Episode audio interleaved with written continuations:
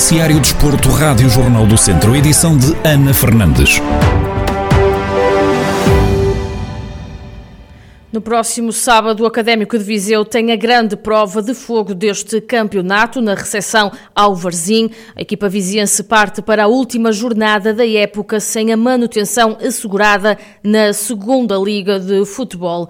Fernando Ferreira, médio do plantel academista, reconhece que este é o jogo mais importante da temporada acima de tudo, saber que é um jogo mais importante, não só por ser o último, mas, mas o mais importante porque é o, o jogo que nos pode, pode decidir aquilo que é, que é o destino do, do, académico. Agora, sabemos perfeitamente, e se nos perguntasse há uns meses atrás se, se queríamos estar nesta posição, como é óbvio, não queríamos estar nesta posição, mas também é um ponto positivo a nosso favor, é saber que dependemos só de nós neste momento e que só dependemos daquilo que nós, que nós fizemos. Nós não temos que estar preocupados com o que os outros fazem. Agora, Agora, sabemos da importância do jogo, já podíamos ter resolvido a nossa situação mais cedo, não conseguimos, mas ainda bem que chegamos a este jogo e dependemos só de nós e tudo, tudo faremos para conseguir os três pontos.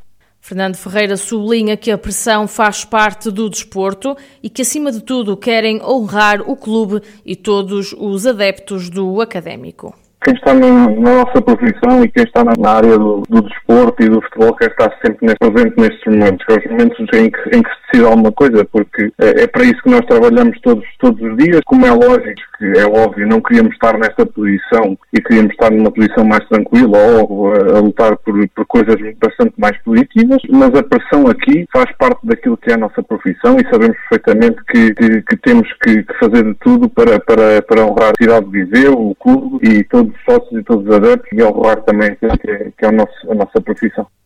O Académico de Viseu vai então receber o Covilhã no próximo sábado, no Estádio Municipal de Aveiro, um jogo a contar para a jornada 34, a última desta temporada. O apito inicial da partida está marcado para as 6 da tarde.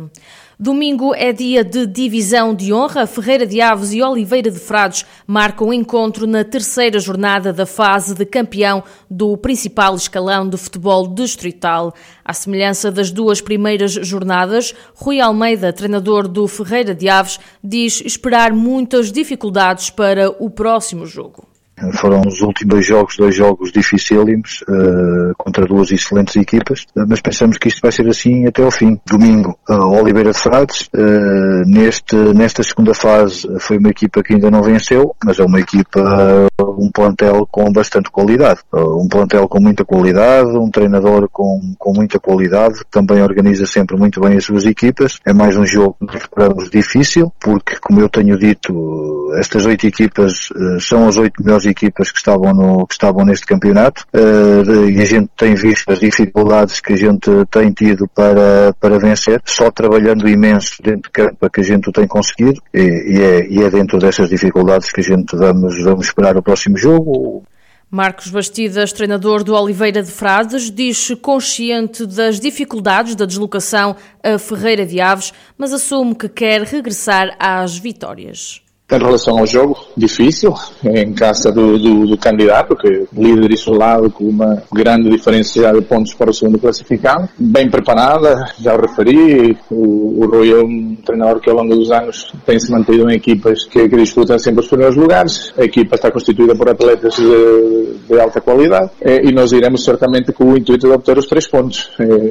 Queremos eh, fazer o nosso trabalho, apresentar-nos da melhor forma e criar dificuldades, neste caso ao Oliveira, ao eh, apresentando um pouco daquilo que, que, temos feito nestas duas jornadas, que, que no meu entender temos estado bem, temos sido felizes com, com os resultados eh, e acredito que este fim de semana já chegou o momento de, de, voltarmos às vitórias.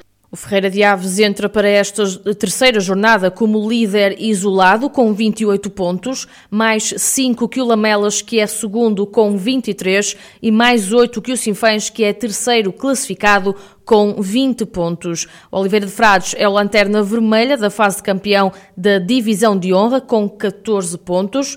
Todos os jogos da terceira jornada estão agendados para o próximo domingo. Vozela vai receber a final da primeira etapa da edição 41 do Grande Prémio Abimota, que se vai realizar nos próximos dias 5 e 6 de junho. A prova vai partir de Fátima e termina junto à Câmara Municipal de Vozela.